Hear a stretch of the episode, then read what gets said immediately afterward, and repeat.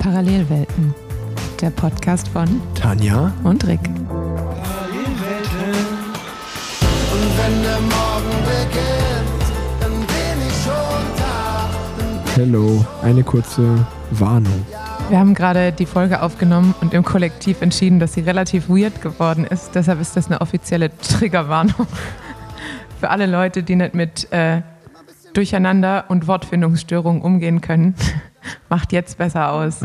Ja, es war, es war sehr witzig teilweise, aber manchmal auch einfach ein bisschen Chaos. Dementsprechend hoffentlich habt ihr trotzdem viel Spaß mit der Folge, aber wir wollten einmal kurz vorwarnen. Und Achtung, Rick singt jetzt gleich.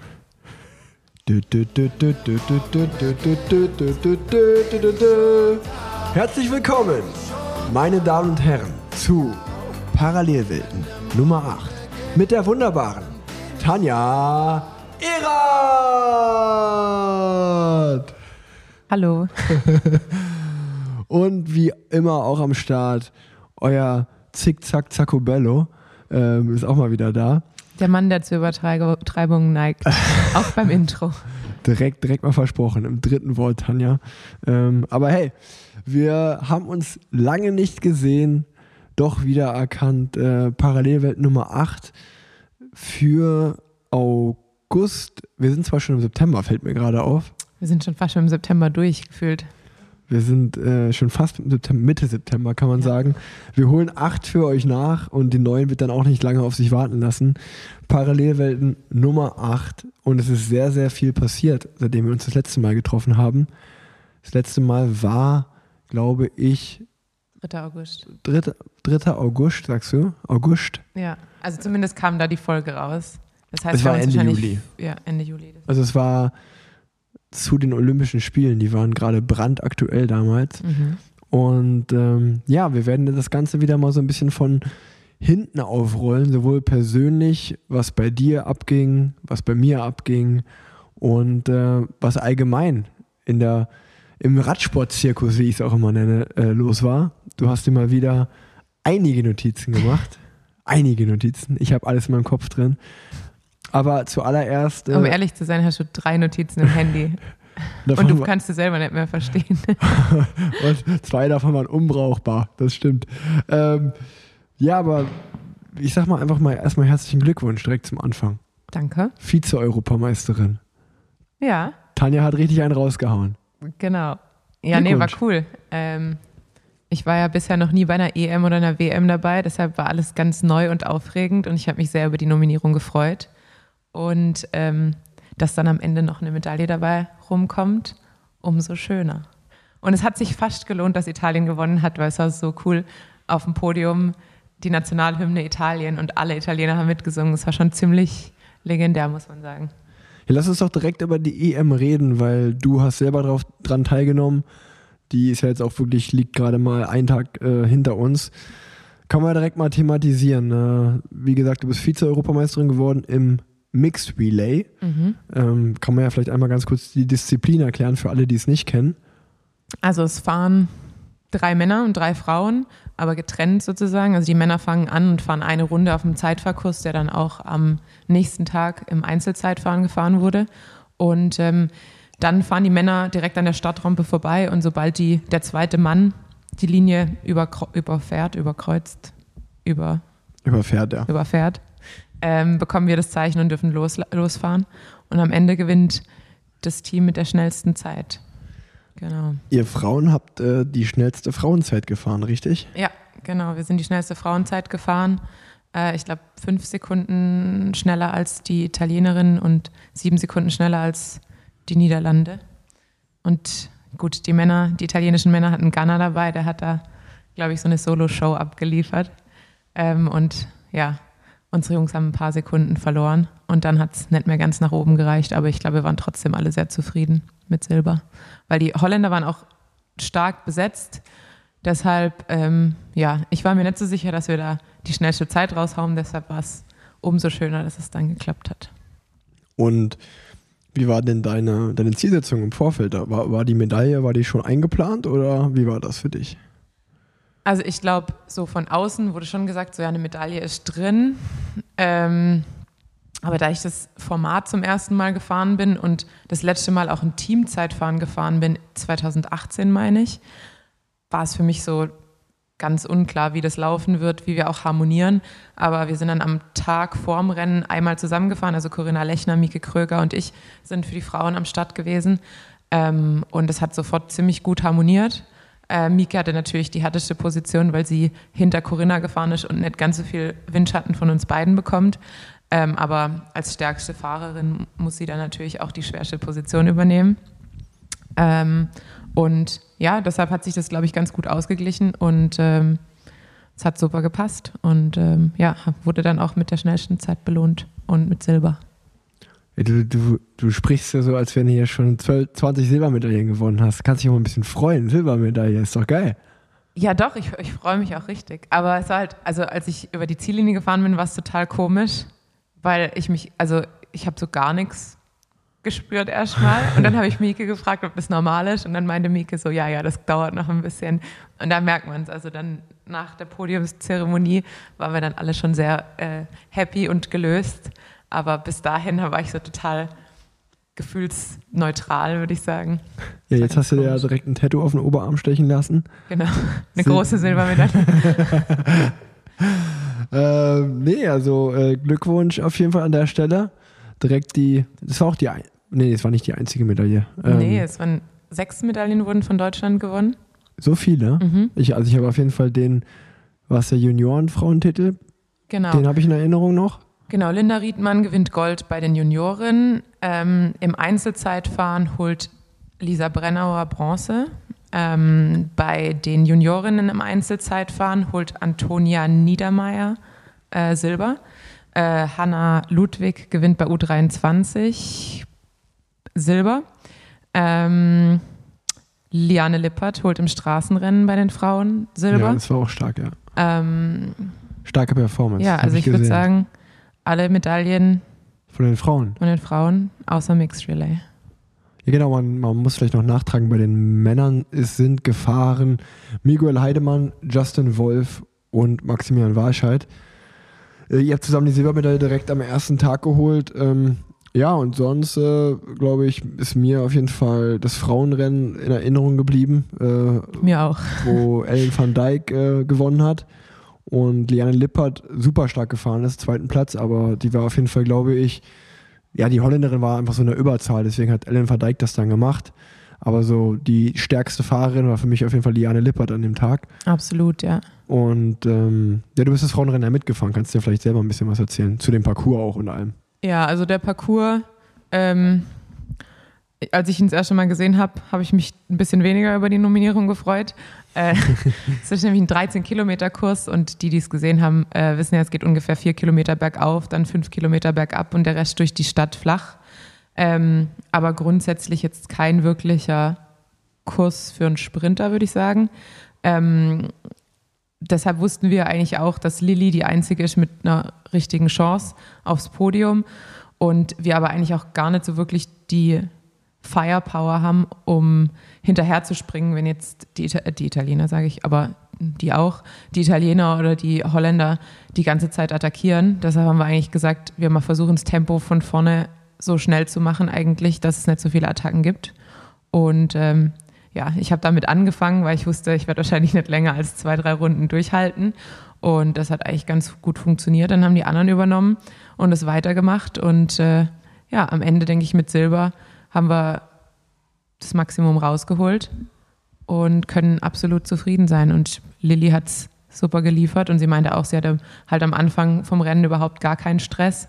Sie hat das Feld nie von der Mitte oder von hinten gesehen.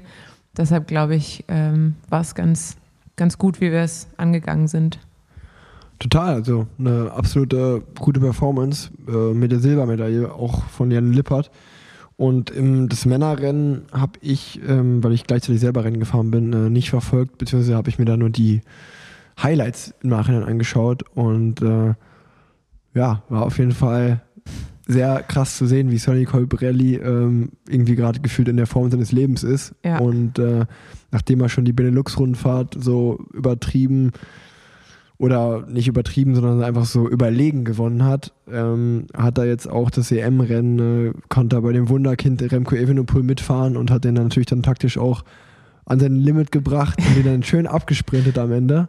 Ja, aber da muss man ja auch sagen, also er hat ihm ja auch ein wirklich schönes 15 Kilometer Leadout eigentlich gefahren. also es war ja, also taktisch, ich glaube, Remco taktisch ans Limit zu bringen, ist auch nicht so schwer.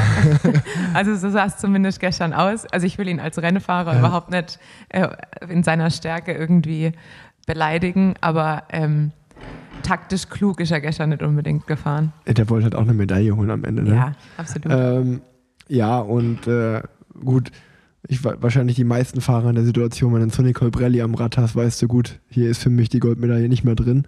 Ja. Ähm, ich habe halt nur nicht verstanden, warum er dann nicht. Also man hat ja trotzdem gesehen, auch wenn Colbrelli in super Form ist, aber das letzte Mal den Anstieg hoch, da war der schon am, richtig am Ende. Ja, ja. Und warum er dann nicht einfach nochmal in einem Steilstück attackiert hat, mhm. weil ich, ich glaube nicht, dass es dann hätte mitgehen können. Ja, also ich habe ich habe es nicht gesehen, das habe ich in den Highlights auch nicht so detailliert gesehen, aber war auf jeden Fall ein sehr krasses und spannendes Rennen, was ich so gehört habe. Also mhm. ich habe äh, nur zum Beispiel mit Marco Haller bei Marco Haller gelesen, dass er irgendwie die besten zehn Minuten seiner Saison gefahren ist. Und ähm, das hat nicht gereicht, um am ersten Berg äh, irgendwo hinzufahren. Somit waren irgendwie nach dem ersten Berg direkt, weil wir eine zwölf Mann große Spitzengruppe mit ja. vier Italienern, ähm, nee Quatsch, mit vier Franzosen und vier Spaniern. Die Italiener haben nachgeführt. Ähm, und äh, ein Deutscher war auch dabei. Jonas Rapp. Jonas Rapp, genau, das hat ein starkes Der Rennen gefahren. Super stark gefahren, ja. Super stark, kann man wirklich erwähnen an der Stelle. Ähm, leider zweimal Platten gehabt dann und äh, konnte somit das Rennen nicht beenden.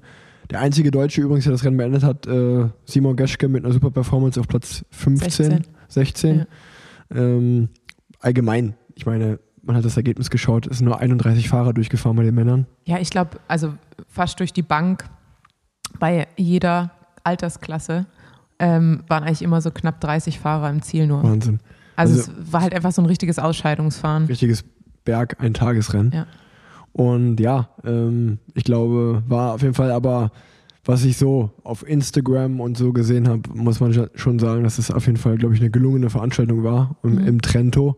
Ist ja auch einfach wirklich wahnsinnig schön da. Ja, und, absolut. Und Südtirol. Und ähm, ja, das war, war so ein bisschen DM für den BDR ziemlich erfolgreich mit sechs Medaillen. Ähm, und ähm, was, was es noch so? Was ist noch so? Das ist jetzt so in der unmittelbaren Zeit passiert. Wir, wir haben, was, was bist du denn seitdem, war, war, war die EM dein einziges Rennen oder bist du noch andere Rennen gefahren davor? Nee, ich bin davor noch die Welter der Frauen gefahren, sozusagen, die Welter der Frauen. Wir fahren ja im, die letzten vier Tage so im Rahmenprogramm. Aber ich bin es zum ersten Mal jetzt gefahren und ich muss sagen, dieses Jahr, ich kann die letzten Jahre nicht beurteilen. Die anderen meinten eigentlich, diese Madrid-Challenge war immer ganz cool. Aber jetzt fand ich es tatsächlich etwas stiefkindlich irgendwie gemacht. Also gerade die letzte Etappe, die bin ich dann nicht mehr gefahren, weil ich krank geworden bin. Und dann habe ich lieber die letzte Etappe weggelassen, um fit zu sein für die EM. Aber die Männer fahren halt das Zeitfahren abends schön mit äh, Zielgerade vor der äh, Kathedrale in Santiago de Compostela und die Frauen fahren halt irgendwie morgens und biegen links zu so einer Bushaltestelle ab. Also es war halt wirklich, es waren eigentlich so die letzten 300 Meter waren fast identisch und dann bei so 250 biegen die Frauen links ab und es ist so durch, ja, wirklich wie, wie so eine Fernbushaltestelle, da war unser Zieleinlauf und die Männer biegen rechts ab und schön, richtig schön mit Flair vor der Kathedrale. Das war dann so ein bisschen, ich so dachte, Deswegen machen wir den Podcast, gut, ja, um sowas zu kritisieren. Genau, gut gemeint, aber dann auch nicht gut gemacht unbedingt. Und äh, die drei Etappen davor waren halt immer der gleiche Startort beziehungsweise Zielort, weil einmal war es ein ähm, Bergaufzeitfahren, ähm, wo wir auf einer, also der, der Stadt- oder Zielort war immer so eine Skistation mhm. mitten im Nirgendwo. Und ähm, von da aus wurde dann auch immer gestartet. Erstmal mit einem neutralisierten 9 Kilometer Downhill. Und dann ging es nicht neutralisiert, nochmal 15 Kilometer Downhill. Ich, meine, ich freue mich immer, wenn ich bergab fahren kann. Aber es war halt einfach so, wer, wer überlegt sich das? Also ja. warum fängt man ein Rennen mit 25 Kilometer bergab an? Das ist halt irgendwie so, ja. Komisch, habe ich auch schon mitgemacht. Fand ich irgendwie, ja, ein bisschen seltsam, muss ich sagen. Und dann war die, die Unterkunft also Okay, da kann man, ja, kann man ja schon mal drauf eingehen. Wir, Ja. wir hätten ja schon vorher Podcast aufgenommen, wenn diese Unterkunft nicht gewesen wäre. Genau, also wir hatten uns eigentlich für letzte Woche verabredet zum Podcast aufnehmen, aber leider ähm, war diese Unterkunft nicht mit, mit ähm, WLAN ausgestattet, was ja noch das kleinste Problem gewesen wäre. ähm, aber es war ein- direkt ein Restaurant, das zu dem Hotel gehört hat oder Unterkunft, ich würde es nicht als Hotel bezeichnen. Ähm, das Restaurant war aber geschlossen und wir kamen erstmal an und wir haben uns gewundert, weil in diesem Ort war kein Mensch und der Ort bestand halt irgendwie so aus 30 Häusern. Und es sah tatsächlich irgendwie mehr nach, nach Mexiko aus als nach Spanien. Also so stelle ich mir halt irgendwie so einen, ähm, einen grenznahen Ort in Mexiko vor. Und dann kam irgendwie eine halbe Stunde später so eine Frau aus dem Haus, die hat uns dann auch in dieses Nachbargebäude geleitet. Und ähm, unsere Kolumbianerin spricht ja zum Glück gutes Spanisch. Und dieser kam dann sehr eilig zu uns und meinte dann, ja, also die Frau hat gerade gesagt, das Restaurant ist geschlossen, weil ihre Tochter hat Covid. Und dann dachte ich mir so, ja, dann weg hier. Also es war ein bisschen seltsam. Dann haben wir den Rennveranstalter angerufen und die meinten dann, ja, aber wäre kein Problem, die Familie ist ja im, im Nachbarhaus. Aber dann denke ich mir, ja, aber die Frau stand ja gerade hier. Ja. Und das fand ich halt auch, da habe ich mir halt gedacht, ich glaube nicht, dass das ein Männerteam mitmachen würde. So, also Ne, wir wären auf jeden Fall schon im- in einem Hotel. Genau, aber auch einfach, ich glaube, wenn du einem Männerteam sagen würdest, wir sind jetzt hier in, unter, in der Unterkunft und die Besitzerin kümmert sich um ihre Covid-positive Tochter, ich glaube, dann wäre halt einfach ein Männerteam, wäre dann halt heimgefahren oder ich Ja. weiß es nicht. Ja. Aber Ja. ja, Das geht gar nicht. nee, das geht halt wirklich gar nicht. Und ähm, das war dann der Start in die Vuelta. Sonst war es dann super, aber äh, so ein paar kleine Dinge oder auch größere Dinge haben halt nicht, das finde ich, so gut gepasst, wenn man es mal so ein bisschen kritisieren darf. Ja, total. Ähm, kann man plauder aus dem Nähkästchen. ähm, aber du bist ja, also du bist die EM gefahren. Du bist die Vuelta der Frauen gefahren. Du bist auch Ploé doch gefahren. mich bin ich auch gefahren. Wie, wie, wie gefällt es dir in der Bretagne? Die Bretagne an sich finde ich super schön. Ich mag auch die Anreise immer mit dem Zug quer durch Hm, Paris. Zwölf Stunden einmal. Zug fahren, das ist Genau. immer richtig geil. Ja, ich finde es schon. Also, wenn man den, den. Flieger nimmt, dann ist man ja deutlich länger unterwegs. Bist irgendwie so eineinhalb Stunden vor Abflug da, Ja, dann fliegst du, dann musst du auch mal in Paris umsteigen. Ja, Manchmal, also weil du keinen Direktflug hast. Man kann festhalten, in der Man kommt Bretagne, nicht gut in die Bretagne. in die Bretagne kommt man einfach nicht gut. Ja, kann man aber man mal muss, auch, festhalten. man muss auch sagen, nach Santiago de Compostela kommt man auch nicht gut. Und in diesen Ort, der nochmal zwei Stunden von Santiago de Compostela entfernt ist, Cova, man kann mal versuchen, es bei Google Maps einzugeben, man findet es nicht. Wir waren in Okay. Cova, es gibt bei Google Maps kein Cova. ähm, aber dieser Ort ist auch nochmal zwei Stunden von Santiago de Compostela entfernt. Also nochmal so das Ende der Welt vom Ende der Welt. Okay, Aber also ja, für die Bretagne gilt dasselbe. das waren so deine Rennen. Bretagne, Ploé. Und Norwegen sind wir beide Ja, gefahren. Norwegen bist du auch gefahren, genau. Ja. Ja, Und bei euch ja auch sehr erfolgreich. So sieht's aus. Also genau, ich bin, ähm, um das auch einmal kurz zu erwähnen, seitdem ich von der Tour zurückgekommen bin und wir den letzten Parallelwelten-Podcast aufgenommen haben, ähm, bin ich dann auf einmal, also eigentlich war ja eine einmonat, einmonatige Wettkampfpause geplant, ähm, die dann aber ja äh, so nicht durchgeführt werden konnte, dadurch, dass Alex Dawson, mein Teamkollege, krank geworden ist. Der wäre eigentlich beim Arctic Race of Norway gefahren, äh, weil das aber so ein Wochenende war, wo Teams drei, viergleisig fahren. Also man muss sich vorstellen, ich glaube, an dem Wochenende ging die, die Vuelta schon los oder die war eine Woche später ging die los und da war auch noch zwei, drei andere Rennen an dem Wochenende. Dementsprechend gab es keine ähm, anderen Fahrer mehr, die, die hätten fahren können. Somit wurde ich angerufen. Und äh, was aber auch nicht schlimm war, weil ich das Arctic Race of Norway immer mal fahren wollte. Und ähm, so, so, weit ho, o, so weit oben im Norden war ich auch noch nie. Dementsprechend, äh, ja, einfach, es war eine wunderschöne Landschaft. Also alleine deswegen hat es sich schon mal gelohnt, dahin zu fahren. Und ja, wie du gesagt hast, ähm, es war richtig cool. Also ich bin am ersten Tag habe ich noch so ein bisschen gebraucht, um reinzukommen, um ehrlich zu sein. Ähm, aber dann, äh, um, um so die Tourbeine, dass die richtig äh, wieder anfangen zu arbeiten, habe ich so einen Tag gebraucht, eine Vorbelastung, sage ich mal. Und dann ab zweiten Tag lief es eigentlich richtig gut bei mir. Am zweiten Tag konnte ich äh, einen super Leadout fahren und äh, Rudi Barbier ist, glaube ich, zweiter, dritter geworden, irgendwie so auf der Etappe. Leider Etappensieg knapp verpasst, aber ähm, ja, gutes Ergebnis. Dann die dritte Etappe konnte ich wieder einen super Job machen. Die hat Ben Hermanns dann gewonnen, so eine Mini- Mini-Bergankunft. und dann äh, die Rundfahrt ging nur vier Tage. Am vierten Tag haben wir das Ding dann äh, verteidigt und äh, ja, haben war. Ich war, war sozusagen Teil des Rundfahrtsieges, ähm, was auch schon einige Zeit her war, seitdem ich mal eine Rundfahrt gewonnen habe wieder oder als Teamkollege. Dementsprechend war das super cool und war eine schöne Erfahrung. Ähm, und wie war, wie war denn deine Norwegen-Erfahrung? Ja, für uns war es eigentlich auch erfolgreich. Wir haben ja auch am ersten Tag ähm, direkt den GC geholt oder hatten dann das GC-Trikot. Ähm, ab dann wurde es halt zäh, weil wir sind eh schon nur mit fünf angereist. Dann dein GC-Fahrer ist ja eh erstmal raus, was die Arbeit angeht. Dann haben wir eine Kolumbianerin, die sich gerade erst erholt hat von Covid, die ist noch nicht so richtig einsatzbereit. Ähm, das heißt, dann verteilt sich die Arbeit schon auf drei. Unsere Japanerin hat aber auch gerade ein gesundheitliches Problem mit ihrem Bein. Dann verteilt sich die Arbeit auf zwei und zu zweit dann versuchen, GC zu verteidigen ist schwierig. Äh, schwierig und auch eher unangenehm. Und ähm, am ersten Tag war es halt schon relativ hart für uns, weil ich würde sagen, so als Team fahren wir jetzt mittlerweile richtig gut zusammen. Aber weil wir auch mittlerweile als Team gut zusammenfahren, sind wir auch äh, kollektiv gestürzt. Es gab einen Massensturz am ersten Tag. Und ähm, ja, von Kristen war schon in der, in der Spitzengruppe, deshalb war auch das Auto vor uns. Und dann sind die übrigen vier gestürzt. Ich bin so über die Balustrade gegangen. Das war mein, deshalb war mein Rad eigentlich sehr schön an der Leitplanke geparkt und war auch noch funktionsfähig. Bei den drei anderen leider nicht. Und weil das Auto ja vor uns war, standen die halt da, hatten keine Räder, haben dann vom neutralen äh, Materialwagen Räder bekommen mit Flat Pedals drauf, sind dann bis zum Auto gefahren und haben dann ein neues Rad bekommen. Das heißt, ich, ich hab schon, musste schon für 20 Minuten knapp chasen, weil ich noch nicht, weil ich erstmal aus dem, aus dem Loch da rausklettern musste. Und ich glaube, die Mädels sind ungefähr 40 Minuten hinterhergefahren. Und dass es dann am Ende mit dem Tagessieg bei der ersten Etappe ausging mit Kristen, war dann eher überraschend, weil in dem Moment, als ich zurück ins Feld gekommen bin, kam eine, eine ehemalige Teamkollegin von mir, kam zu mir und meinte so, alles okay? Ich so, ja, aber ich habe mein ganzes Team verloren. Alle sind weg, Teamfahrzeug ist weg. Ja. Und äh, Kristen war eben in der Ausreißergruppe und ist dann solo zum Sieg gefahren. Und ähm, ja, am Ende haben, sind wir Dritter geworden im GC, aber ich würde sagen, oh, auch zufriedenstellend, definitiv.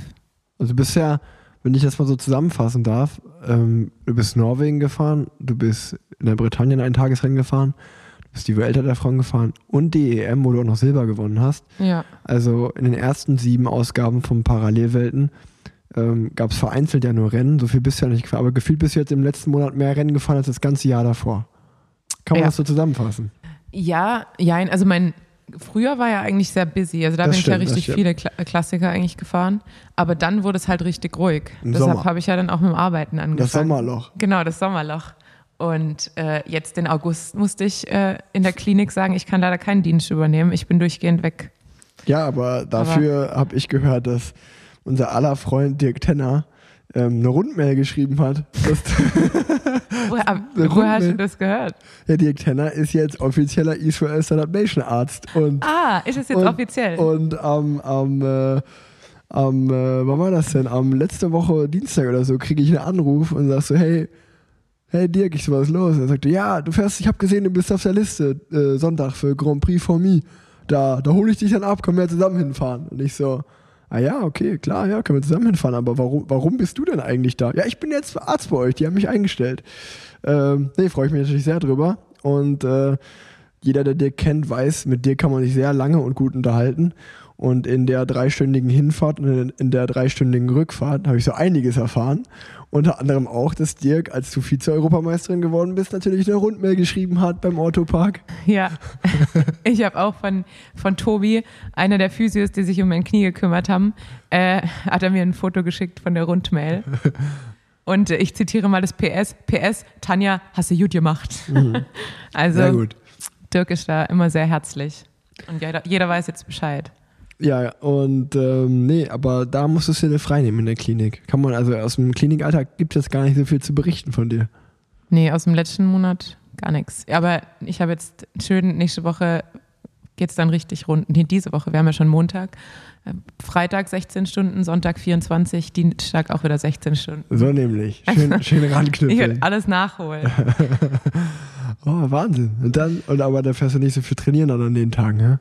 Genau, ich mache es dann immer so, dass ich an den freien Tagen, also sozusagen nach der Nacht, mache ich dann ruhig, also mache ich einfach nur eine lockere und dann immer am Vormittag davor mache ich halt Intervalle, weil dann Okay. ich gehe ja schon 16 Uhr in die Klinik, Mhm. dann kann ich morgens hart trainieren, dann mache ich die Nacht und dann habe ich am nächsten Tag Ruhe.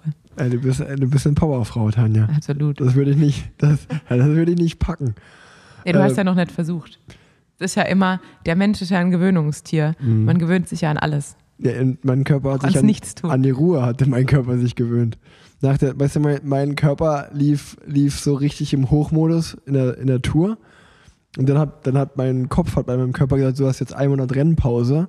Dementsprechend war das schon ganz schwierig, den nochmal hochzubekommen fürs Arctic Race of Norway, was dann ja nochmal geklappt hat. Aber dann nach dem Arctic Race of Norway war es ja bei mir so, dass dann gesagt wurde, dein nächstes Rennen Hamburg ähm, wird leider nicht stattfinden. Die Hamburg, Hamburger Cyclassics wurden abgesagt. Ja. Ähm, dann war mein nächstes Rennen die Deutschland-Tour. Und dann war es wieder so zweieinhalb Wochen nach Norwegen, musste ich mich irgendwie so ein bisschen fit halten. Was eigentlich auch gut geklappt hat. Ähm, weil das ist eigentlich auch so, eigentlich mein, eigentlich mein Highlight äh, des Spätsommers, kann man so sagen, war, war die Deutschland-Tour, die dementsprechend, äh, wer es verfolgt hat, nicht so ganz erfolgreich gelaufen ist. Äh, ich war ja von vier Etappen nur eineinhalb dabei, kann man glaube ich so sagen. Die erste Etappe ähm, war oben, hoch oben im Norden, in André Greipels Heimat. Ähm, da habe ich mich schon drauf gefreut. Und es ist mir bis heute noch ein Rätsel, dass da trotzdem ein kompletter Massensprint eigentlich äh, abgelaufen ist. Weil es war so windig an dem Tag und wir sind so oft probiert, äh, also verschiedenste Teams, ob, das Bora ist, ob das Quickstep ist oder ob das wir waren. Wir haben versucht, auf die Kante zu gehen, aber ja, es ist äh, nie so richtig äh, im Wind auseinandergeflogen. Dementsprechend ist es dann Massensprint geworden.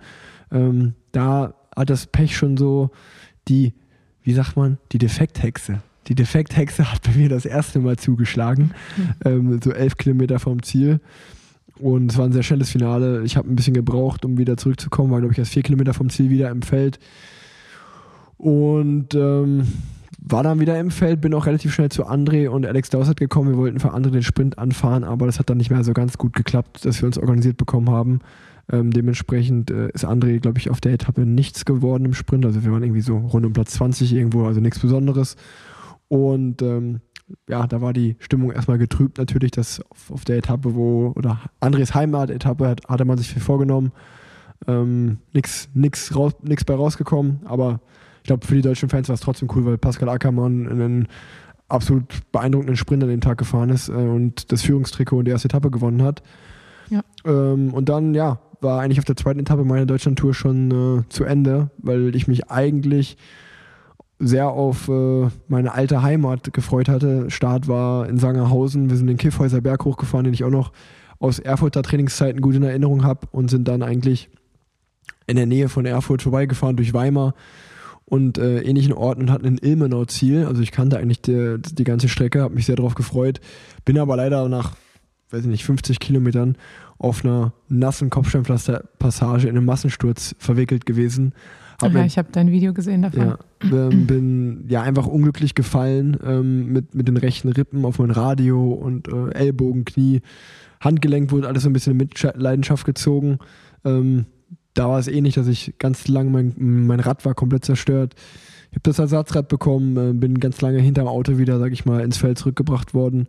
Und ähm, als dann aber so das Adrenalin dann so ein bisschen nachgelassen hat, äh, habe ich einfach einen, ja, hatte einfach viele Schmerzen in meinem, in meinem Handgelenk. Und ähm, dann sind wir zum Beispiel durch Weimar noch gefahren, wo auch wieder viel Kopfsteinpflaster war, wo ich dann einfach so mit, nur mit der linken Hand am Lenker gefahren bin und die rechte so vom, vom Lenker nehmen musste, weil ich dann nicht mehr richtig festhalten konnte. Und ich mir dann dementsprechend gedacht habe, hm, so Rennen fahren macht jetzt eigentlich auch wenig Sinn. Und äh, das war so eine typische äh, Situation, wo man dann mit sich selber am Kämpfen ist. Okay, äh, Deutschland-Tour, ich will hier unbedingt Teil der ganzen Geschichte sein, ich habe hier Bock gut zu fahren. Und dann schaut man irgendwie runter und sieht, okay, ich kann nicht mal den Lenker richtig festhalten, wie soll das funktionieren? Ähm, Obwohl mich das auch an eins, deiner, an eins meiner Lieblingszitate von deinem Papa erinnert. Als bei Höllentour, hat, da hat er sich doch auch, schon auch so schwer gestürzt, hat sich die Hand verletzt. Und dann sagt Rolf, ja, das tat mir richtig leid, als ich gesehen habe, wie du da mit, der, mit deinem Händchen am Lenker hingst. Ja. Und, dann, und dann sagt dein Papa, siehst du, Rolf, das ist der Unterschied. Als du dir beim Giro die Rippen gebrochen hast, da war mir scheißegal. Bestes Erik Zabel-Zitat. ja, ähm, Entschuldigung. Ja, alles cool. Ähm, und äh, ja, ich, ich bin auch so mit, meine, mit meinem Händchen da, da so rumgefahren. Und das ist aber genau der Unterschied, äh, wo ich dann nicht für mich äh, entschieden hätte. In der Tour de France fährt man sicherlich mit so einer Verletzung weiter, weil das ist halt die Tour, man will das zu Ende bringen. Ähm, bei der Deutschland-Tour war es einfach so, da will ich mitfahren, um ein geiles Ergebnis zu holen ja. oder um vorne um Sieg mitzufahren. Und in dem Moment war es so, okay, ich kann vielleicht hier ins Ziel fahren, aber ich werde nichts mehr groß mit dem Ausgang des Rennens zu tun haben. Und ähm, da war ich an der Stelle dann auch so ein bisschen zu stolz vielleicht und gesagt habe, okay, ich will nicht irgendwo auf Platz 90 hier ins Ziel kommen. Wenn ich hier fahre, will ich auch was zeigen. Und ähm, geht leider mit der, mit der Handprellung, hat sich dann im Endeffekt genau rausgestellt, es war eine verstauchte Handprellung, als ich im Krankenhaus war und das alles habe röntgen lassen. Zum Glück nichts gebrochen, aber das wusste ich zu dem Zeitpunkt auf dem Rad nicht und dachte, okay, vielleicht ist ja doch irgendwas angebrochen oder so. Bin dann, wie gesagt, ausgestiegen, war in dem Moment auf jeden Fall schon eine Enttäuschung, dass ich da die Deutschlandtour schon ja, auf der zweiten Etappe verlassen musste. Aber ähm, ja, manchmal, manchmal, wie das Leben so spielt, äh, ist so ein bisschen so, die, die, die eine Tür schließt sich, die andere geht auf, weil ich glaube, einen Tag später ähm, hat die ARD angefragt und hat gesagt, du, wenn du jetzt nicht mehr Teil der ganzen Geschichte auf dem Rad sein kannst, vielleicht hast du ja Lust, irgendwie als Experte die letzte Etappe zu kommentieren. Ja. Und dem Angebot bin ich nachgekommen und muss sagen, so ein nettes Team und äh, das hat mir so viel Spaß gemacht, äh, dass äh, ich da dann, sage ich mal, den, den Schmerz des Aussteigens ziemlich schnell vergessen hatte, weil es auch wirklich schön war, so mal Teil des Rennens zu sein und äh, das aus der Sicht mal zu sehen. Also die Erfahrung würde ich nicht, wirklich nicht missen wollen. Egal, ob das mit Florian Nass ist, äh, ist persönlich zum Beispiel einer meiner, oder vielleicht sogar der mein Lieblingskommentator, was Radrennen angeht, ganz persönliche Sicht. Und dem höre ich immer super gerne zu. Und es war, es war eine coole Erfahrung, ähm, vom, das ganze Team da kennenzulernen. Also die waren alle sehr herzlich, haben mich gut aufgenommen. Ich war auch ein bisschen nervös natürlich, aber war, es war einfach echt cool. Und äh, dann hat es mir natürlich super viel Spaß gemacht, auch dann äh, ja, den Gesamtsieg ähm, von, von Nils sozusagen ja. äh, kommentieren zu dürfen. Ähm, war sicherlich auch für die deutschen Fans dann einfach eine, eine geile Rundfahrt anzuschauen, gerade dass Nils das Ding dann komplett gewonnen hat. Ähm, eine coole Sache. Von daher war das sozusagen mit am Anfang eher mit einem weinenden Auge und dann ist Deutschland Tour für mich aber doch mit einem lachenden Auge zu Ende gegangen. Und äh, ja, wie, wie gerade schon mal, wer aufgepasst hat, ich habe es gerade schon mal erzählt, mein letztes Rennen war dann jetzt auch gestern am Sonntag der Grand Prix for Me. Ähm, Sprinterrennen habe ich auch meinen Job gemacht, bis ein Kilometer vom Ziel. Und der Sprinter Hugo Hofstetter ist Vierter geworden, also eigentlich auch ein ordentliches Ergebnis. Und ähm, das waren eigentlich so meine Rennen, Norwegen, Deutschland Tour und das Eintagesrennen in Frankreich jetzt. Ja, man muss ja auch noch dazu sagen, also jetzt zu deiner Verletzung und dem Aussteigen, ähm, ich glaube, der Radsport ist ja so ein bisschen dafür bekannt, dass es gerade bei den Grand Tours, so spätestens am dritten Tag, fährt jeder zweite Fahrer irgendwie mit Bandagen rum. Und da muss man ja auch mal sagen, dass es bei einer Grand Tour, glaube ich, immer anders ist, weil es für jeden so Saison-Highlight und mhm. jeder will es auch zu Ende fahren. Es hat ja dann auch manchmal so ein bisschen mehr diesen, äh, vielleicht manchmal diesen Triathlon-Anspruch, so ja. finishen und nach Paris kommen zum Beispiel. Ähm, aber ich denke mir auch oft, ist halt auch vernünftiger zu sagen, okay, die Saison ist noch lang, da geht jetzt halt auch mal die Gesundheit vor und eine Prellung kann halt oder macht meistens die gleichen Schmerzen wie ein Bruch. Ähm, und ob es immer vernünftig ist, nochmal drauf zu hauen, ist ja die Frage. Und ich glaube, kein Radfahrer und Radsportler macht sich leicht auszusteigen. Und ich habe zum Beispiel auch ewig überlegt, soll ich jetzt die letzte Etappe Vuelta fahren oder nicht? Mhm. Aber da habe ich dann wegen der EM halt gesagt, so ja, ich lasse es jetzt lieber und rückblickend muss ich auch sagen. Zum Glück. Ich hatte an dem Tag, ja, aber auch an dem Tag, ich äh, war mega erkältet und dann ist halt auch ja. Quatsch ja. Zu, zu fahren. Also es ist ja auch einfach, man geht ja trotzdem immer ein Risiko ein. Und ähm, ja, manchmal glaube ich, braucht es mehr Stärke äh, zu sagen, okay, ich steige jetzt aus, als ja, ich fahre jetzt, weil Richtig. gehört sich so. Und ich denke, da ist der, Rad, der gemeine Radsportler an sich manchmal ein bisschen äh, leichtsinnig mit seiner Gesundheit, auch was Stürze auf den Kopf und Gehirnerschütterungen angeht. Und ich glaube, ja. da muss man manchmal ein bisschen mehr Vernunft walten lassen, vielleicht auch von Seiten der sportlichen Leiter.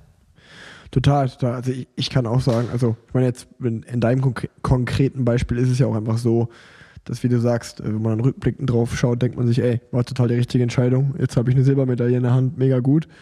Ähm, und auch bei mir war es so, dass ich glaube, den Samstag und Sonntag und auch den Montag noch, also drei Tage danach, gar kein Rad gefahren bin, am, am Dienstag wieder angefangen habe.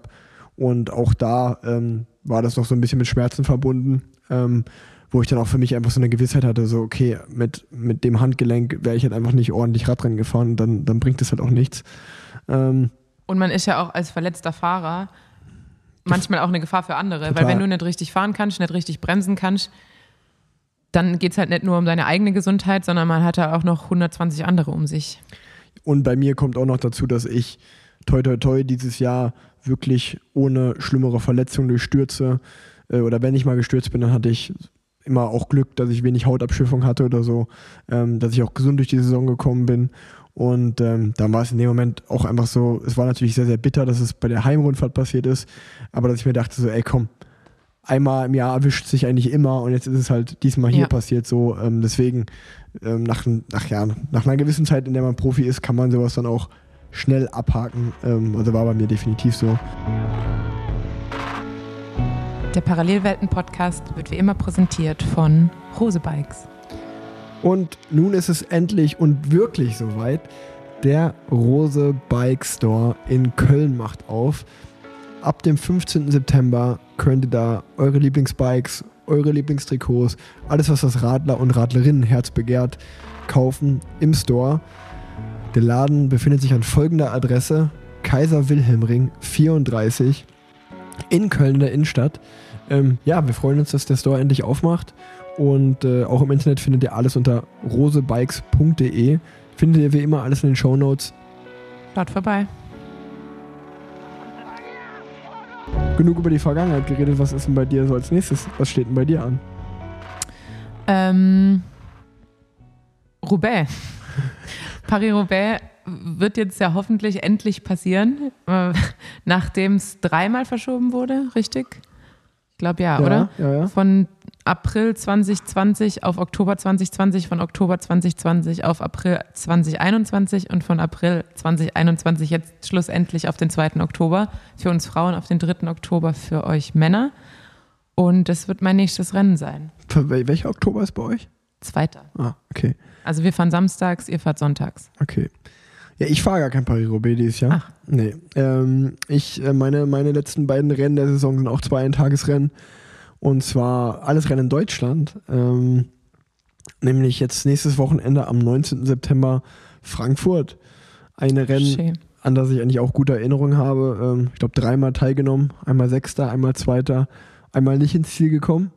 Ähm, und äh, wenn ich aber dieses Jahr dahin schaue, also man muss sich vorstellen, eine Woche vor der WM, das Starterfeld, was da angekündigt ist, ist absolut hochkarätig. Ja. Und ähm, ja, ich freue mich einfach auf das Rennen. Mal schauen, was bei rumkommt am Ende. Aber ich, ich habe Bock, äh, in Deutschland zu fahren. Ich mag das Rennen sehr. Ich mag den Taunus. Ähm, auch wenn ich da sehr viel an den Bergen leiden werde, freue ich mich einfach wieder, Frankfurt das Rennen zu fahren. Immer eine coole Veranstaltung. Und dann werde ich am 3. Oktober auch mein letztes Saisonrennen haben beim Münsterland Giro, was gleichzeitig André Greipels letztes Karri äh, Karriererennen sein wird. Ach krass, ja. Von daher wird das auch ähm, da sicherlich eine, eine sehr, sehr spannende Angelegenheit. Aber ähm, ich bin trotzdem so, äh, trotzdem irgendwie so ein bisschen Teil von Paris-Roubaix, weil da können nämlich jetzt auch alle Hörer und Hörerinnen ihr Glück versuchen, wenn es da bald Tickets für gibt. Nämlich am 2.10., da wo das, du das richtige Paris-Roubaix fährst, da gibt es das Kölsche Paris-Roubaix gibt es in Köln, was sich nämlich zusammensetzt aus Paris Rohrbe. Wie schlau. Wie, Aha. wie, wie Rohr, so mit, äh, war ja auch schon hier. Paris Rohrbe.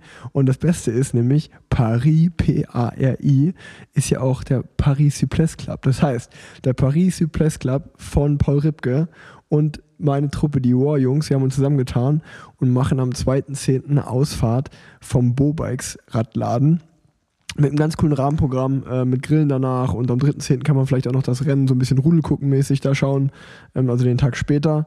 Und Oder das Frauenrennen am 2. oder das Frauenrennen am 2.10. können wir natürlich auch gucken. Genau. Jetzt, das, ich wusste gar nicht, dass es am 2.10. ist bis jetzt gerade. Also jetzt äh, werden wir sicherlich das am 2.10. das Frauenrennen schauen.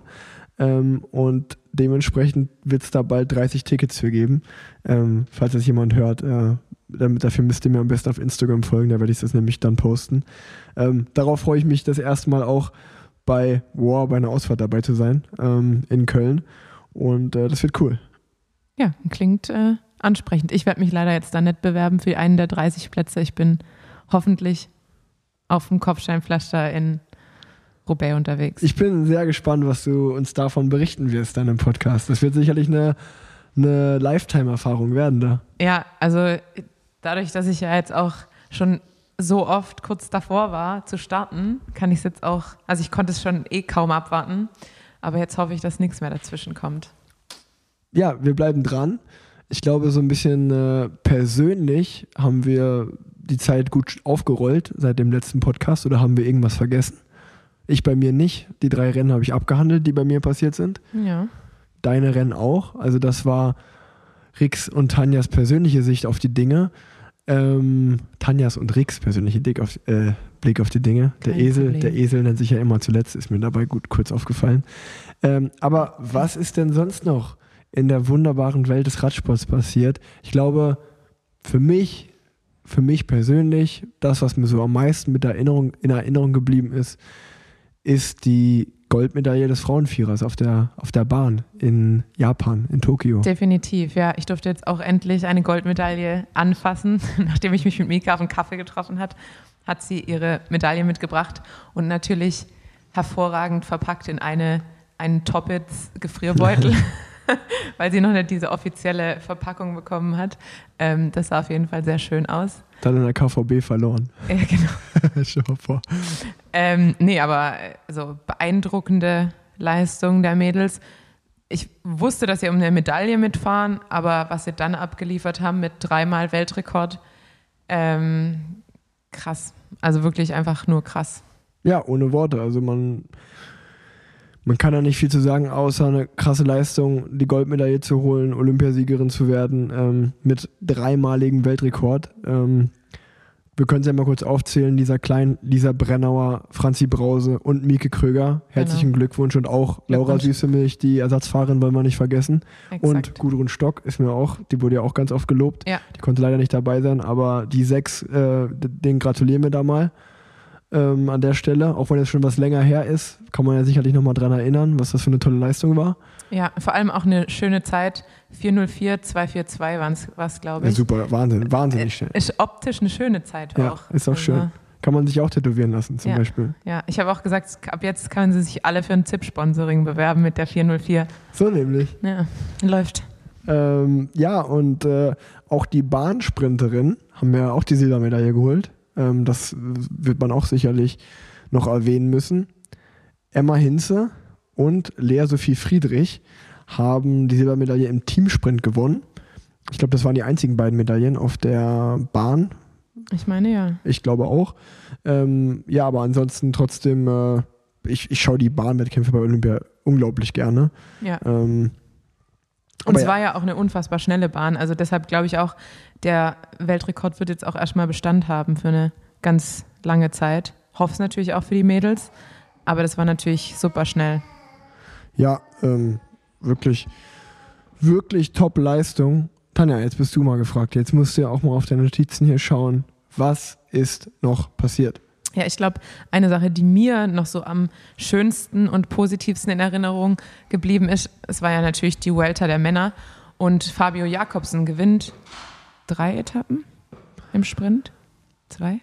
Also da muss ich wirklich sagen, ich, ich sage ja oft, dass ich nicht viel Radsport schaue, was dann eigentlich auch gar nicht so oft der Fall ist. Also ich schaue dann doch viel mehr Radsport, als ich es manchmal sage. Aber bei der Vuelta war es wirklich der Fall. Die Vuelta ist dieses Jahr wirklich sehr, sehr an mir vorbeigegangen. Ja, die, also ich muss auch sagen, die Vuelta ist immer die Grand Tour, die ich mir so fast gar nicht anschaue. Bis auf die letzten paar Etappen. Also Ähm. man kann sagen, Roglic hat wieder gewonnen, das Ding, zum dritten Mal hintereinander. Und Fabio Jakobsen hat auch äh, ein großes, erfolgreiches Comeback gefeiert. Ich weiß nicht, Ja. wie viele Etappen er Gewinnt gewonnen Etappe hat. 4, Etappe 8 und Etappe 16. Also, Also, drei Etappen und das Sprintertrikot. und das Sprintertrikot. Und da, also das hat mich wirklich sehr gefreut. Ja, nach der, nach der Leidensgeschichte definitiv. Ähm, das, war, das war die Vuelta. Ähm, dann muss ich äh, auch aus persönlicher Sicht noch sagen, Auch gut. Wir, wir reden über einen Sprinter, das war die, das war die Vuelta. Erfolgreicher Fahrer bei der Vuelta, ein Sprinter. was ist denn noch passiert bei der Vuelta? Ähm, ja, Roglic hat halt Jetzt habe ich ja schon gesagt. ähm, und auch einer der schönsten Momente ähm, beim abschließenden Zeitfahren war es, glaube ich, relativ Abschluss. Abschluss, abschließenden Zeitfahren. Richtig, ja, aber der Abschluss war auch witzig. Ja. Also beim Zeitfahren am Ende. Ähm, weil es war so ein bisschen verwirrend, weil der die Ziellinie war vor der Kurve und dann war aber der Zielbogen, also dieser Aufgang zum Podium, war hinter der Kurve und man hat nie so ganz verstanden, weil ein paar haben aufgehört zu treten vor der Kurve und ein paar haben dann wieder angefangen und dann kam Bernal und Bernal war so richtig, hat, hat aufgehört, als er über diesen Zielstrich und der war so eine Zeitlupenaufnahme und auf einmal geht so ein erschrockenes ich weiß auch gar nicht, wie man sagen Image. soll, so ein Blitzen über sein Gesicht und er tritt wieder voll an. Aber ähm, anscheinend war es dann tatsächlich so, dass die weiße Linie vor diesem Zielbogen des, der Finisher. So lustig war es jetzt gar nicht beim Erzählen, aber man muss. muss man wohl dabei man, gewesen sein. muss man wohl dabei gewesen sein.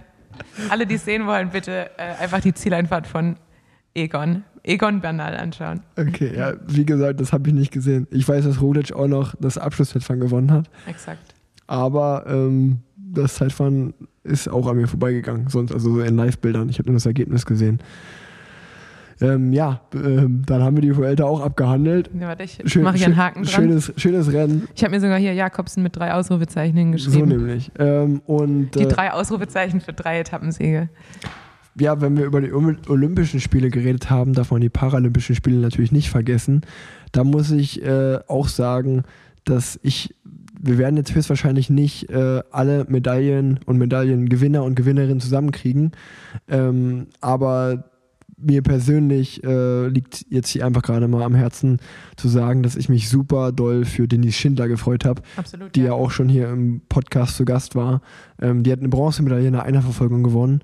Ähm, das ist auf jeden Fall so mein persönlicher Moment der Paralympischen Spiele.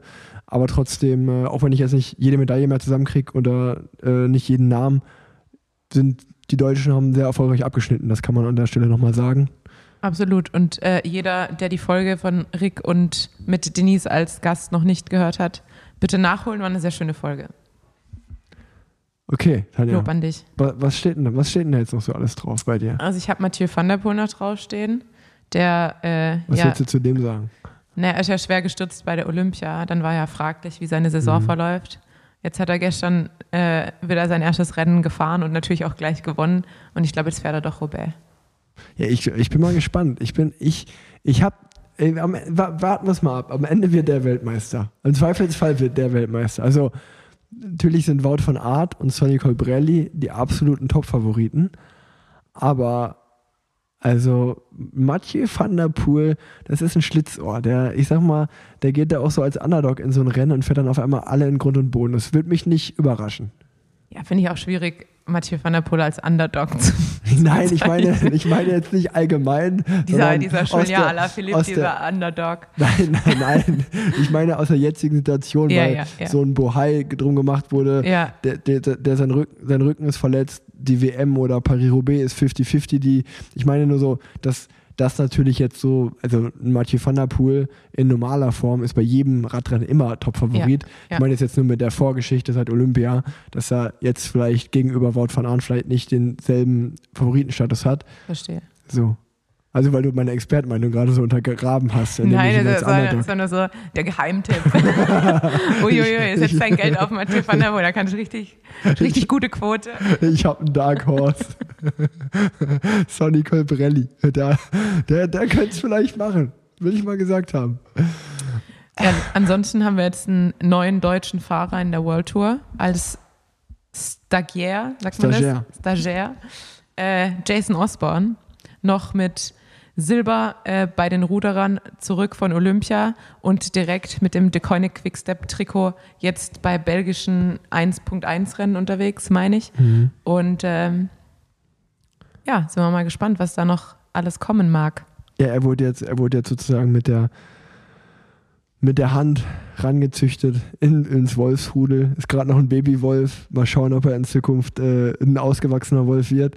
Ähm, nee, ernsthaft, ich äh, bin gestern beim Grand Prix for Me, war ja auch dabei. Und ähm, ich bin zu ihm hingefahren, äh, habe ihn sozusagen willkommen geheißen. Habe mich sehr gefreut, ihn da zu sehen. Und ähm, das ist eigentlich ein spannendes, super spannendes Thema. Ich habe ihn, habe ihn nämlich auch, ich hoffe, das klappt auch in Zukunft. Ich habe ihn gefragt, ob er mal im Podcast dabei sein will, weil ich es einfach, ich würde gerne mit dem eine Folge aufnehmen. Gerade jetzt nur so, so nach seiner Stagiairerfahrung. Ähm, aber ich kann an dieser Stelle nur ein Lob aussprechen, neben äh, der Tatsache, dass ich eigentlich wirklich ein angenehmes und cooles Gespräch mit ihm hatte. Ähm, hat man ja dann doch so dieses, dieses klassische Vorurteil, so, ah ja, Weltmeister auf der Rolle, einen Riesenmotor hat er, aber lass den mal im Profifeld fahren, dann wird man ja sehen, äh, wie der so fährt.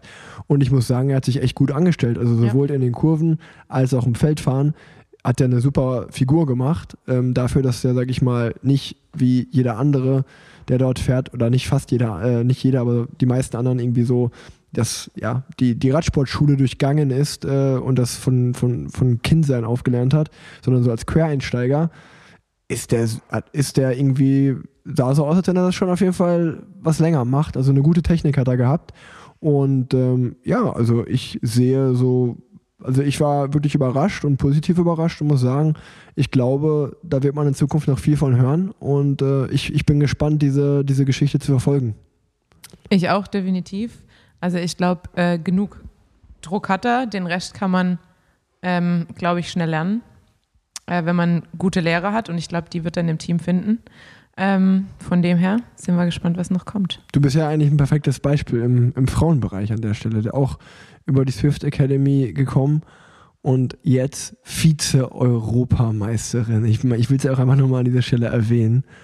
Ähm, einfach, nee, also das hört sich jetzt gerade ein bisschen ironisch an, aber muss man wirklich ernst sagen, du bist ja das perfekte Beispiel, dass du auch über die Swift Academy gekommen bist und ja, jetzt äh, einfach deinen Weg im Frauenprofiradsport gemacht hast. Ja. Tanja, Tanja, Tanja spielt heute richtig gut die Bälle zurück, muss man einfach immer wieder erwähnen. Ja, ich Stelle. weiß ja nie, was ich, was ich sagen soll. Das wollte ich nämlich auch noch sagen. Ich war gestern ja. nämlich beim, äh, in, in Düsseldorf an der Köhe, bei rund um die Köhe. Und dann passiert es jetzt ja doch häufiger, dass Menschen auf einen zukommen und sagen, hey, Podcast ist richtig cool. Und ich glaube, ich komme so richtig unsympathisch rüber, weil ich dann meistens einfach überfordert bin und nicht weiß, was ich sagen soll. Und an alle Menschen, die bisher schon zu mir gekommen sind und positive Sachen zu mir gesagt haben und sich dachten, was ist los mit der? Ich bin einfach nur krass überfordert und weiß nicht, was ich sagen soll. Mhm. Und dann stammel ich da immer so, so rum und sage dann, ich muss meinem Freund das Trikot abnehmen. Ich muss los. Tschüss. Das ist ja überhaupt nicht böse gemeint. Äh, ich bin da dann nur irgendwie es wäre witzig, wenn du so eine, Übersp oder so eine ganz komische Übersprungshandlung hättest. Und du würdest sie einfach so küssen oder so. Dankeschön. Dankeschön. Ja. Danke. Einfach Kusshände Ja, das wäre so witzig, wenn du einfach so auf die Wange küsst. Wie so, so ganz ja, vor allem unangenehm. auch in, in Covid-Zeiten. Einfach die Nähe zu Fremden suchen. Top-Tipp. Top-Tipp, Rick Zabel. Das kann er, der Mann. Das kann er. Ach ja. Ja, wenn wir jetzt gerade aber hier schon bei äh, Kriterien. bei Küssen sind. Nein, bei Kriter Kriter Kriter Kriterien, sagt man, ist Kriterien der, die Mehrzahl von Kriterium. Ähm, ja, Kriterien. Sind, dann können wir auch über die Crit-DM sprechen. Die wurde nämlich ähm, auch ausgefahren in Gießen. Ich glaube, vor zwei Wochen war es knapp. Zu dem Thema kann ich absolut gar nichts Richtig. beisteuern, das tut mir leid. Und äh, Jonas Schmeiser gewinnt da das Rennen vor Marcel Franz und Florian Tenbruck. Herzlichen Glückwunsch. Glückwunsch zum erstmalig ausgefahrenen Crit-DM-Titel. Da muss man einfach mal sagen, ähm, auch wenn ich jetzt in diesem Fall nicht speziell mitbekommen habe, also ich habe mitbekommen, dass es das gab. Ich hätte jetzt nicht mal die Top 3 zusammenbekommen, aber einfach geil, dass es das gibt. Also ich glaube, so für die Amateurszene ist es einfach so das, das Highlight, das Ding. Und ja. äh, finde ich auf jeden Fall wieder, wieder mal einen richtigen Schritt äh, oder einen richtigen Schritt in die richtige Richtung. Einen Schritt in die richtige Richtung, ja. so nämlich. Und ähm, auch wenn wir, wenn wir den BDR oft bashen oder so, muss man da sagen, äh, cool, dass der BDR das macht. Und ähm, auch du bist jetzt bei der, M für, äh, bei der EM für den BDR gefahren und äh, ja, hast alles, war alles gut beim BDR? War, lief das alles? Lief alles. Super. Ja, auch an der Stelle muss man wirklich nochmal sagen, äh, auch André Korf vielleicht an der Stelle mal, äh, das ist nochmal der Trainer des Frauen-Olympia-Vierers, ja. ähm, auch nochmal loben. Gab noch eine andere DM, die möchte ich auch noch ansprechen. Mannschaftszeitfahren.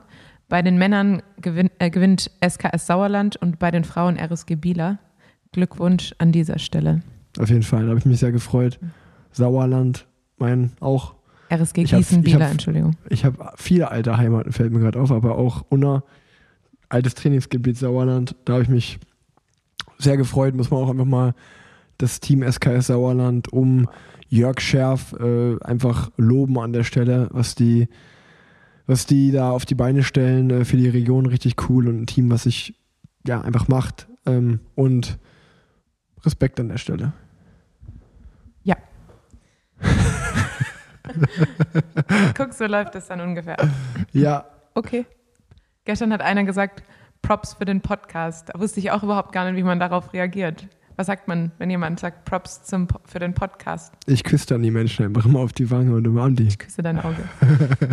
Kussi Baba. Ja, also es tut mir leid. Ich muss, ich muss daran arbeiten, wie ich mich verhalte in solchen Situationen. Ich Ich werde mir was überlegen. ich sehe jetzt vieles durchgestrichen bei dir, aber es ist noch was offen. Was ist denn, das kann ja, es ist ja so viel passiert. Und das haben wir alles, das haben wir innerhalb von 56 Minuten schon abgehandelt. Ähm, ja, wir haben ja auch irgendwie viel so ganz, also die Vuelta haben wir ja wie gesagt mit drei Sprintetappen abgehakt. Mhm. Es sind ja so ein paar mehr Etappen und auch ab Ja, zu aber es ist auch die bergauf. Vuelta. Ist ja Äh, nicht zum, die Beispiel die können wir, zum Beispiel über ein ganz interessantes Thema können wir sprechen. Äh, ähm, Angel Lopez hat, löst seinen Vertrag mit Movistar aus, auf. Ist es offiziell jetzt? Ich glaube schon, ja. Ähm, falls nicht, nehme ich das zurück. Nein, ich glaube, das war, ein, das war, Twi- äh, also zumindest, Twitter. vielleicht hat es auch nur einfach, vielleicht hat es auch nur einfach irgendjemand behauptet. Aber grundsätzlich, wer es verpasst hat, der Mann liegt auf dem Podium bei einer Grand Tour auf dem dritten Platz. Ähm, verliert dann sozusagen seine Podiumsposition, weil er den Break verpasst hat, in dem sein Teamkollege, der gerade auf Platz zwei ist, ähm, auch ist und das Team verbietet ihm, während er sozusagen seine Podium-GC-Position verliert, verbietet ihm eben ranzufahren. Und äh, dann stellt er einfach sein Rad an den Wegesrand und beendet die Grand Tour, ich glaube, eine Etappe vor Schluss, oder? Ja, ja. Etappe 20, glaube ich. Genau, das heißt, es hat ihn nur noch das Zeitfahren von einer doch sehr guten Platzierung bei einer Grand Tour ähm, getrennt, Mhm. aber da war der Stolz größer als Als die Motivation, die Grand Tour zu Ende zu fahren. Grande Cojones, sage ich an der Stelle. Ja, nur. also Grande Cojones, wenn man das durchzieht. Ähm, ja, habe ich auch mitbekommen, aber habe ich auch nicht viel zu, zu sagen, um ehrlich zu sein. Ähm, weiß ich nicht, was ich davon halten soll. Ähm, Miguel Angel Lopez ist ja auch in der Verga Vergangenheit schon das eine oder andere Mal mit dem Team oder irgendwelchen Fans aneinander geraten. Der Ich habe auch ein bisschen Angst heißblütiger vor ihm. Mann, ein heißblütiger Mann, Also, Temperament. wenn ich mir die Bilder, der hat immer, der hat so, der hat so extrem dunkle Augen, dass sie fast einfach schwarz aussehen und der erinnert mich immer so ein bisschen an so einen Serienmörder. Nur die Bilder. Ja. Aber vielleicht kann mich Die Videos magst du von ihm. jemand verstehen. die Videos, wie er, wie er Zuschauer verprügelt, die gefallen mir ganz gut. Ach ja, nee, also, also auch an der Stelle mal wieder, ich, tut, tut uns leid, wenn das so ein bisschen so ein Ping-Pong hier gerade ist. Ähm, aber das war eigentlich, für mich war das, war es das. Für mich war das Parallelwelt Nummer 8. Wir können ja jetzt auch nicht alles behandeln, weil wir müssen ja Parallelwelt Nummer 9 auch gefühlt nächste Woche aufnehmen. Das stimmt. Ich habe nur noch äh, sozusagen, ich habe mir einen Lifehack aufgeschrieben, weil ich gestern äh, ja sozusagen Swanny und Mechaniker war beim, beim Rennen rund um die Kö. Und äh, da habe ich wieder gemerkt, wie kompliziert es ist, wenn man seinen eigenen Transponder festmachen muss und dann entweder keine Kabelbinder dabei hat oder wenn man Kabelbinder vor Ort bekommt, kein, ist das richtige Wort, Seitenschneider dabei hat, um es abzuzwicken. Und der Lifehack, den ich euch empfehlen kann, ist, falls ihr mal einen kaputten Schlauch habt, schneidet ein Stück von dem Schlauch raus, zieht es über euren, über den Gabelschaft, sagt man das so. Ähm, und dann könnt ihr den Transponder einfach unter dieses Stück, ähm, entweder Latexschlauch oder was auch immer, klemmen. Und ihr braucht keine Kabelbinder mehr, ihr müsst die Kabelbinder nicht mehr abschneiden, sondern einfach rein, raus. Okay. Top-Empfehlung. Äh, das heißt, kleiner Hi- äh, Lifehack für die Rundstreckenfahrer.